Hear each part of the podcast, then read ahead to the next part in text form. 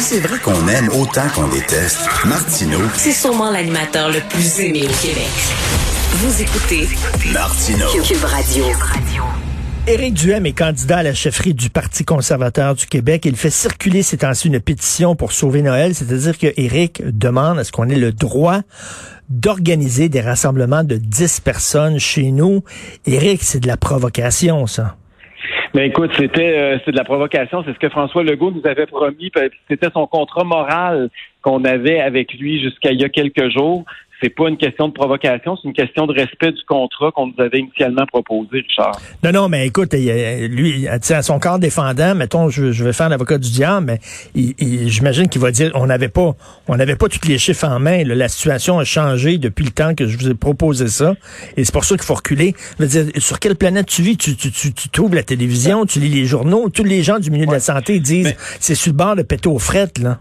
OK, mais je vis sur la planète Terre, là, puis je regarde ce qui se passe partout ailleurs dans le monde, puis je regarde, rappelez-vous que quand François Legault nous a annoncé qu'il annulait Noël, il nous a dit que c'était une décision politique et non pas une décision scientifique. Ce n'était pas la recommandation de la santé publique du Québec. Euh, je regarde, prends, prends juste deux gros États américains, là, juste pour comparer. Présentement, il y a la Floride où les gens font euh, sont, sont déconfinés, OK, où les gens vont célébrer Noël comme on, on aurait pu célébrer Noël ici, là. Et je regarde la Californie qui, elle, a mis des restrictions très, très sévères, un peu comme chez nous, là, avec un confinement assez excessif. Et on remarque, regarde les deux courbes, là, et les deux courbes sont pratiquement identiques. Même la Californie, dans les derniers jours, a surpassé la Floride. Il n'y a pas d'évidence scientifique. Puis là-dessus, il y a plein de gens qui sont d'accord. Même l'OMS commence à dire que le confinement, c'est pas nécessairement la meilleure des solutions. Euh, il n'y a pas nécessairement de lien. Puis les politiciens sont pas capables de contrôler le virus malgré toute la bonne volonté, malgré toutes les mesures qu'ils peuvent mettre en place. Le virus est plus intelligent que les politiques publiques de toute Mais, mais, mais les gens sur le terrain, les gens qui travaillent dans le milieu de la santé, écoute, je sais pas combien de gens j'ai interviewé, là, que ce soit des urgentologues, des pneumologues, des, des gens aux soins intensifs, etc., qui disent, là, s'il vous plaît, pas, euh, faites pas de rassemblement, on est en train de péter aux frettes. Oui, mais ça, là, c'est un autre problème. Puis ça, c'est c'est sûr que la COVID est en train de mettre en évidence là, le fait que notre système de santé au Québec il est médiocre. Puis c'est pas depuis hier, c'est pas Mhm. depuis neuf mois, c'est depuis des décennies là, qu'on a un problème avec notre gros monopole public. Un système de santé, normalement, c'est là pour répondre aux besoins de la population quand les gens sont malades et en ont besoin.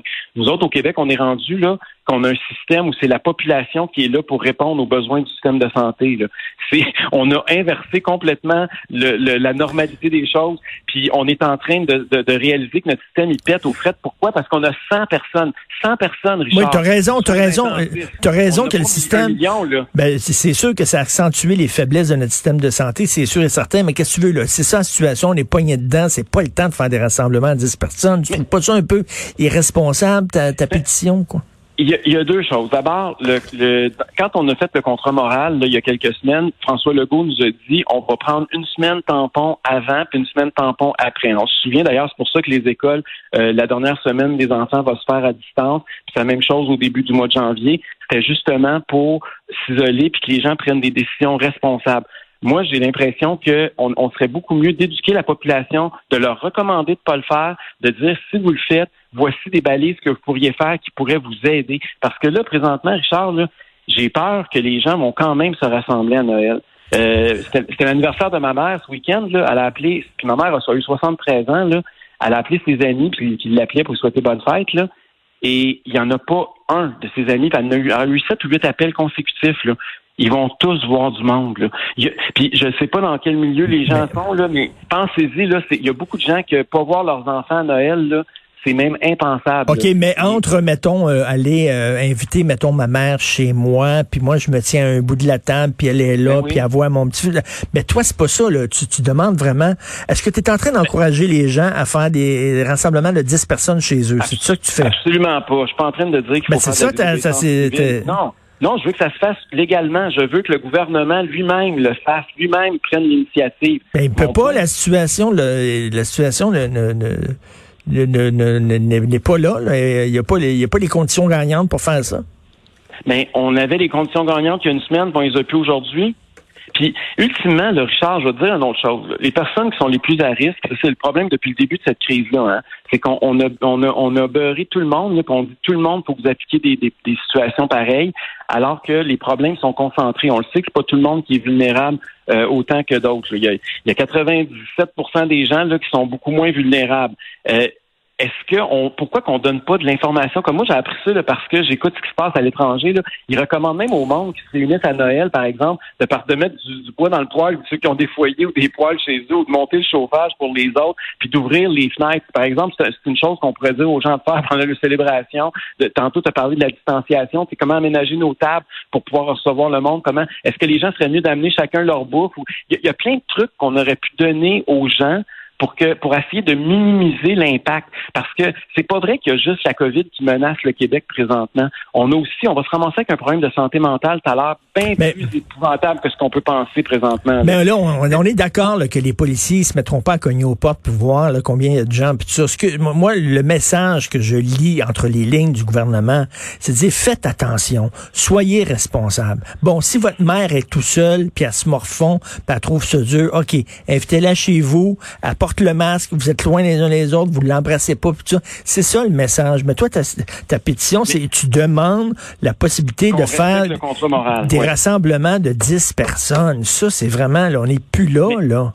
Mais, mais Richard, il y a des gens, je vais donner un exemple. Quand le premier ministre dit OK, on fait un contrat moral, vous avez le droit de vous rassembler 10 personnes. il y a des gens, moi j'en connais, là, ils ont loué des chalets où il y avait déjà, ils ont préparé toute l'infrastructure pour s'assurer de faire un rassemblement qui avec leur, leurs enfants qui soit le plus sécuritaire possible. Et là, on arrive à deux semaines de Noël, puis on leur dit ben là, non, ça marche plus, le contrat moral, on l'a déchiré. Puis là, restez chez vous, faites des siestes, puis lisez des livres tout seul.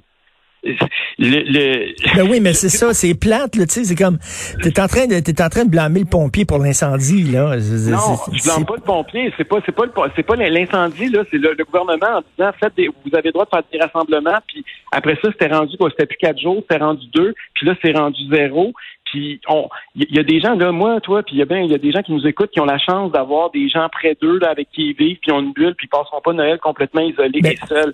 Mais il y a des gens pour qui là, ils comptaient de dos. Là, c'était pas juste les enfants qui comptaient de dos cette année. Là, il y avait beaucoup d'adultes aussi qui comptaient de dos. Oui, mais la, la, deuxième vague est plus forte. La deuxième vague est plus forte que ce qu'on avait prévu.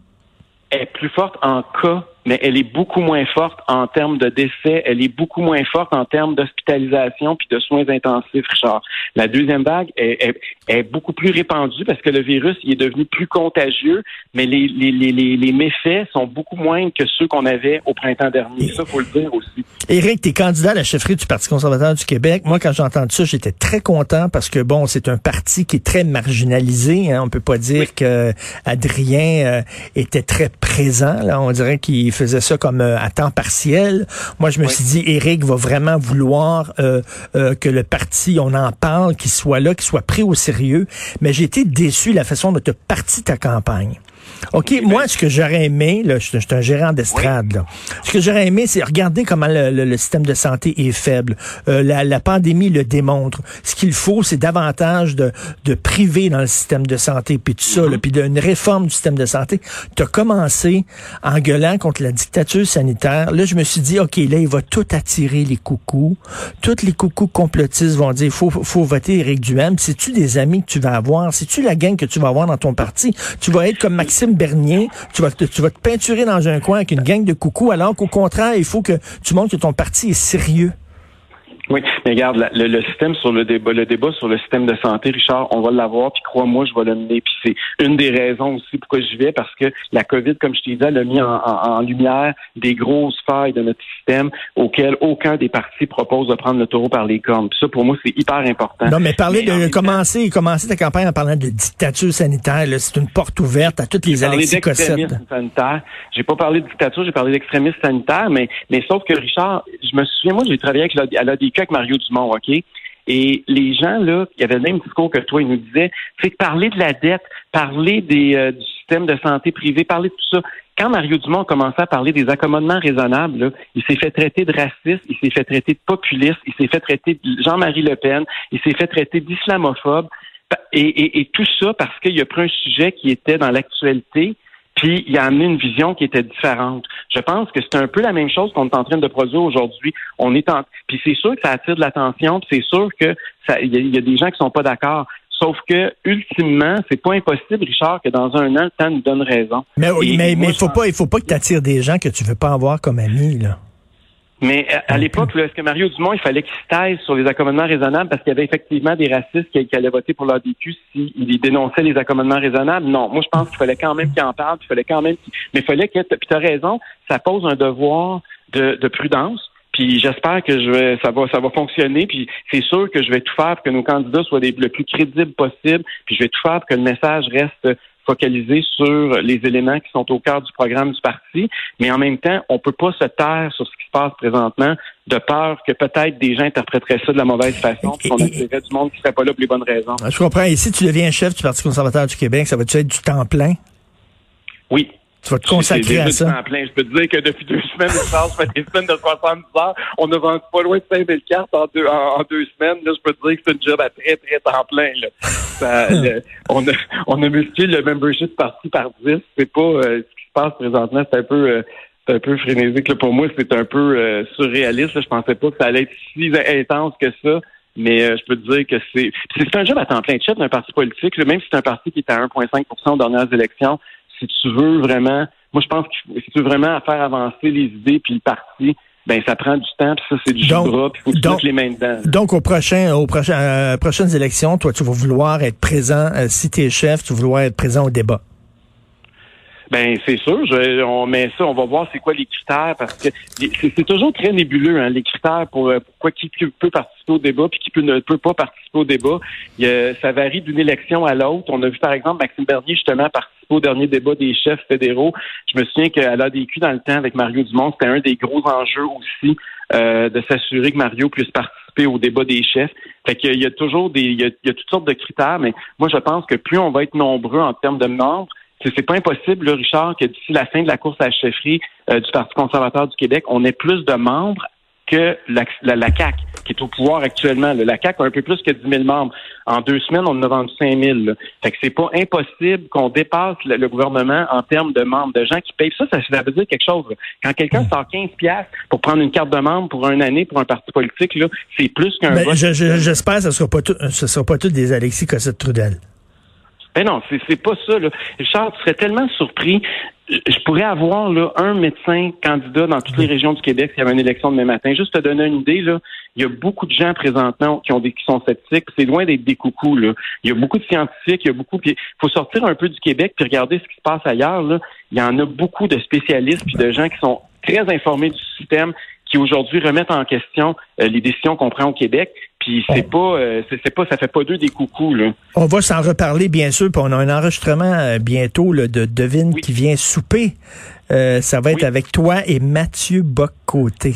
D'ailleurs, ça va être un souper virtuel ou ça va être un souper à ça, ça va être, Comment ça marche? C'est une grande table de conférence dans une salle de conférence, mais moi, là, il y a des gens, je pense que les gens seraient prêts à payer pour voir ça. Éric Duhem, Mathieu Boccoté, on enregistre ça jeudi soir. Ça va être quelque chose. Merci, Éric. J'ai très hâte. Merci beaucoup. Merci, salut.